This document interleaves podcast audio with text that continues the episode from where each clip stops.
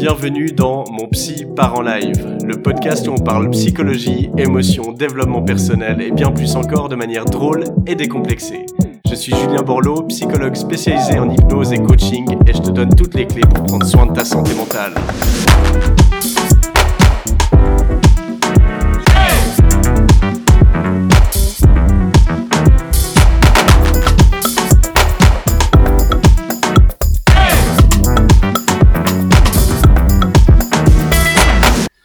Bonjour à toutes et à tous et bienvenue dans ce nouvel épisode de mon podcast Mon Psy part en live. Je suis Julien Borloo, psychologue à Lausanne et aujourd'hui j'aimerais vous proposer de parler du regard des autres. Vaste sujet, ça c'est sûr, euh, tellement euh, si cette peur, la peur du jugement, la peur du regard des autres n'existait pas, probablement que je serais au chômage. Et c'est donc une thématique que je pense plus qu'importante à aborder ici. Je vais y aller un petit peu pêle-mêle, comme ça, de manière euh, très libre, pour vous donner un peu mes pensées, mes impressions sur euh, la problématique du regard des autres. Alors, déjà, il faut comprendre que sans le regard des autres, on ne se construit pas. Euh, parce que, ben, un être humain, c'est pas un produit fini. on voit, par exemple, chez les animaux, eh bien, il y a une part d'éducation de la part des parents, mais il y a surtout beaucoup d'instinct. Les animaux sont guidés par leur instinct.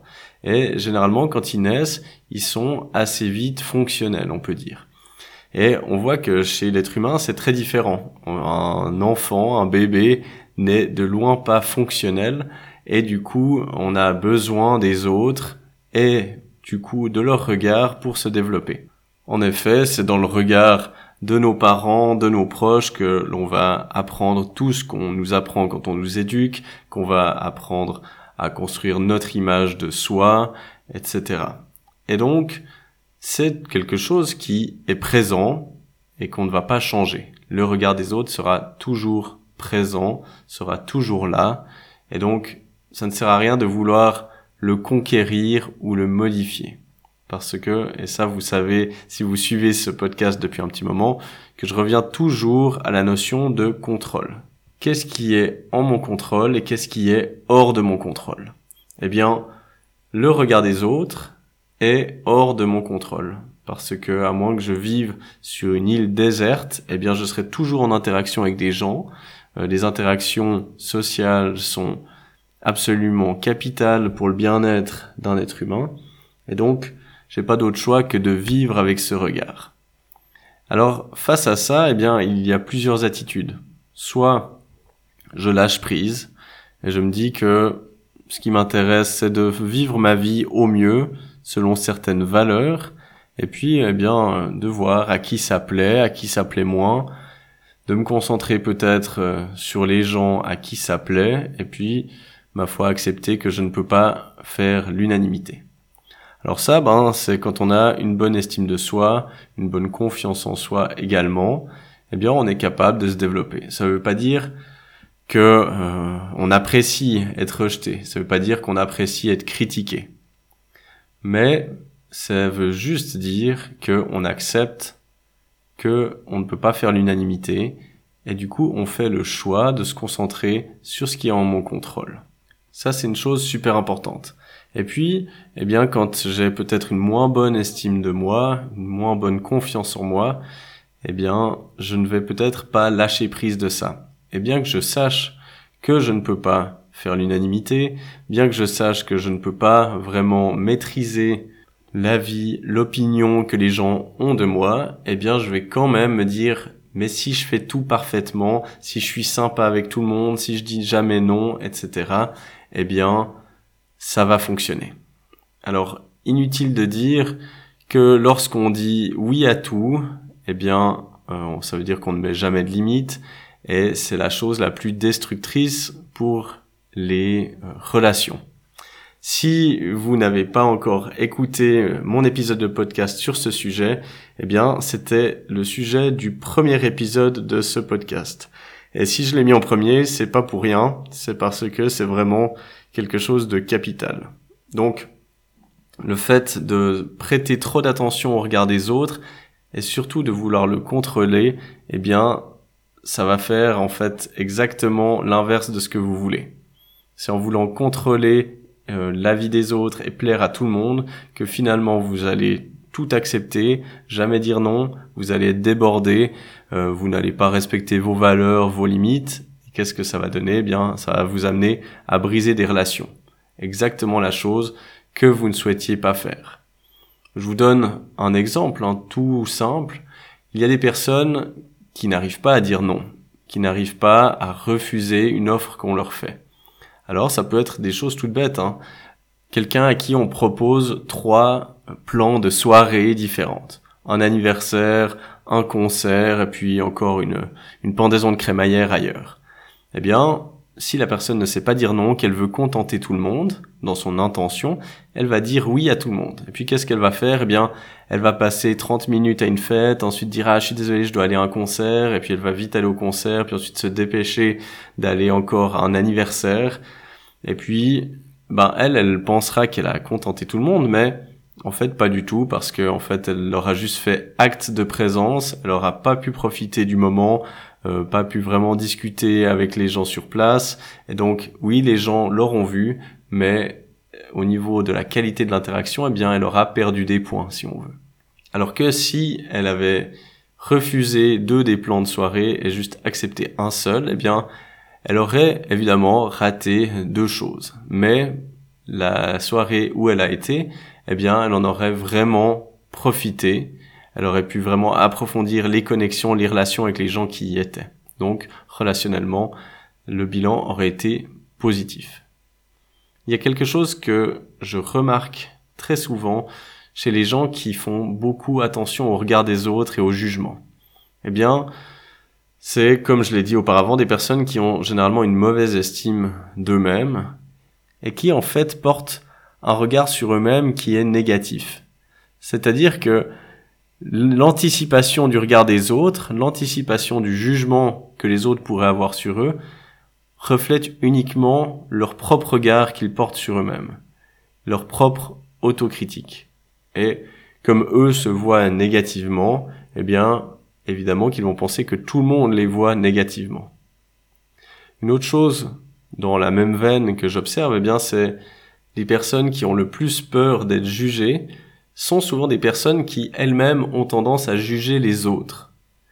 Et donc, eh bien, si elles passent leur temps à juger leur entourage, les gens qu'elles voient euh, lorsque, je sais pas, on se balade en ville, on est sur une terrasse, on critique les passants, etc., eh bien, elles vont construire une image du monde comme étant un lieu peuplé de gens qui passent leur temps, leur loisir qui plus est, à juger les autres. Et donc, ça, ça nous offre une bonne piste de travail sur nous-mêmes. Car comme je le disais précédemment, eh bien, on ne peut pas contrôler le regard des autres. Et c'est souvent là-dessus qu'on se focalise. Par contre, on peut contrôler notre façon de penser, d'interpréter notre monde et surtout d'agir. Donc une bonne façon de travailler sur la peur du regard des autres, c'est déjà de travailler sur nous-mêmes, notre comportement par rapport aux autres, c'est-à-dire d'arrêter de juger les gens et puis de simplement les écouter, euh, chercher à les comprendre sans juger. Également de proscrire toute critique, tout jugement gratuit euh, quand on voit des gens passer, par exemple, que ça soit sur leur euh, allure physique, sur leur habillement, sur ce qu'ils font, etc. Déjà, le fait de soi-même être bienveillant avec les autres, eh bien, ça va changer notre image du monde et se dire que tout le monde n'est pas en train de juger les autres. Souvent, surtout, ben, quand on juge les autres, c'est souvent pour se rassurer sur nous-mêmes, sur notre aspect, sur nos choix. Alors que quand on est à l'aise avec ce qu'on fait, avec notre vie, avec nos choix, eh bien, on est trop occupé à arroser notre propre gazon pour avoir à s'occuper du gazon du voisin.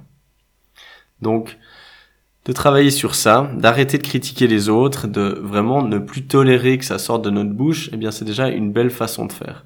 Et puis après, eh bien travailler sur son estime de soi pour aussi ne plus tolérer de nous critiquer. Parce que euh, la pire des critiques, c'est souvent nous-mêmes. Et puis ben, on remarque que les gens sont au final assez égocentriques et que on pense toujours à nous, euh, qu'on est le centre de notre propre monde ce qui est en soi normal, hein, parce que bah voilà, chaque individu se préoccupe de lui. Et donc la peur que les gens se préoccupent de nous est complètement infondée. Et donc si on travaille sur l'estime de soi, eh bien on peut aussi apaiser cette peur du jugement parce que tout simplement on va être aligné. Et à nouveau, si vous voulez améliorer votre estime de soi, eh bien je vous renvoie à l'épisode numéro 6 de ce podcast où j'aborde ce sujet en profondeur. Et puis quand on parle d'alignement avec soi, eh bien on parle souvent d'être aligné avec nos propres valeurs. Et ça, c'est vraiment un très très bon baromètre pour pour déterminer quelles sont les actions qui sont bonnes ou non. Parce que le problème, c'est que quand on fait attention au regard des autres, eh bien, moi je donne toujours l'image de la boussole. On a notre propre boussole, qui sont nos valeurs, nos envies, nos objectifs. Et puis, ben, chacun a sa propre boussole. Chacun a ses propres valeurs, chacun ses propres objectifs, sa propre vision du monde. Et donc, le meilleur référentiel, ça va être de regarder uniquement notre boussole. Parce que on pourra explorer divers chemins lorsqu'on suit notre propre boussole. Mais par contre, on ne sera jamais perdu parce qu'on sait toujours où se trouve le nord. On sait toujours à quelle valeur se rattacher et donc on peut toujours évaluer, ok, est-ce que ce choix, est-ce que ces actions étaient les bonnes en fonction de mon référentiel de valeur? Alors que quand on prend les valeurs des autres, les boussoles des autres, eh bien, c'est là où ça se complique. Parce que, euh, ben, on va tantôt écouter notre père, puis notre mère, puis notre partenaire, puis un ami, puis un collègue. Et puis, euh, eh bien, c'est quand on regarde trop de boussoles à la fois qu'on ne sait plus, en fait, laquelle suivre. Et puis, c'est là où on devient paralysé parce que même des choses les plus simples, même les décisions les plus minimes deviennent euh, source d'énormes doutes parce qu'on ne sait plus à quel référentiel se fier. Donc, d'être très clair sur vos valeurs, sur à quoi ressemble votre propre boussole, c'est un très bon exercice pour réussir à se détacher peu à peu du regard des autres. Et je vous encourage à y retourner à chaque fois. Si on continue dans les exercices pratiques qui peuvent vous permettre de vous détacher de ce regard, parce que vous savez que j'aime vous transmettre des exercices pratiques pour travailler sur vous, eh bien, je reviens sur le fait d'arrêter de se juger soi-même, comme les autres. Eh bien, comment on fait ça? Typiquement, c'est l'exercice du meilleur ami. J'en ai déjà parlé dans des épisodes précédents. C'est, on a tendance à parler différemment à nos meilleurs amis qu'à nous-mêmes. Exemple, un de nos amis a un échec, on va lui dire, mais c'est pas grave, tu feras mieux la prochaine fois, comment est-ce que tu pourrais réussir davantage, est-ce que tu avais fait ton mieux, et puis on va être dans le soutien et l'empathie. Alors que quand c'est nous qui avons un échec, on se dit t'es nul, de toute façon t'y arriveras jamais, ça vaut pas la peine de continuer, etc. Donc pour s'entraîner à ne plus se juger, eh bien, chaque fois qu'on rentre dans un discours jugeant, négatif, critique envers nous-mêmes, il faut se dire stop, tu n'as pas à te parler comme ça, comment est-ce que tu parlerais à ton meilleur ami s'il te partageait cela? Et puis, on recommence notre discours interne et on se parle comme si on parlait à notre meilleur ami. Finalement, encore un exercice pratique que vous pouvez utiliser, c'est le fameux et alors qu'on peut utiliser face à n'importe quelle crainte, n'importe quelle peur. Par exemple, je n'ose pas changer de travail parce que euh, mes parents vont me juger. Et puis là, on commence avec le questionnement. Et alors? Et alors, ben s'ils me jugent, je risque de les décevoir. Et alors? Eh ben si je les déçois, euh, peut-être que ils seront fâchés. Et alors? Et puis en fait, très vite, à force de se répéter et alors, on voit qu'il n'y a pas vraiment de conséquences à cela. Et ça permet grandement de relativiser. Donc ça, c'est des petits exercices que je vous partage euh, que l'on peut aussi pratiquer des fois en consultation et qui permettent d'assouplir petit à petit euh, notre vision du monde, des autres, de l'importance de leur regard. Évidemment, comme tout travail psychologique, eh bien, ça s'entraîne, ça se travaille. Et puis il y a des fois où on se fait avoir, on revient dans la comparaison, etc. Et on se ramène finalement à nous, à ce qui est important pour nous, à nos valeurs, et on assouplit ça au fil des années.